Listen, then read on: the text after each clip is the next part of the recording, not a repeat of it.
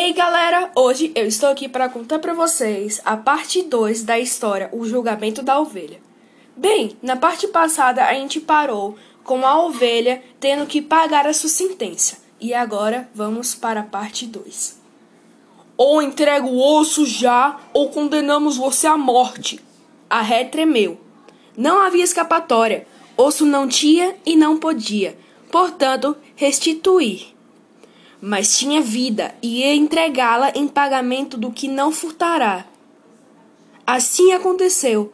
O cachorro sangrou-a, esportejou-a, reservou para si um quarto e dividiu o restante com os juízes famintos, a título de custas. Monteiro Lobato. A moral da história é: a justiça dos poderosos é a justiça?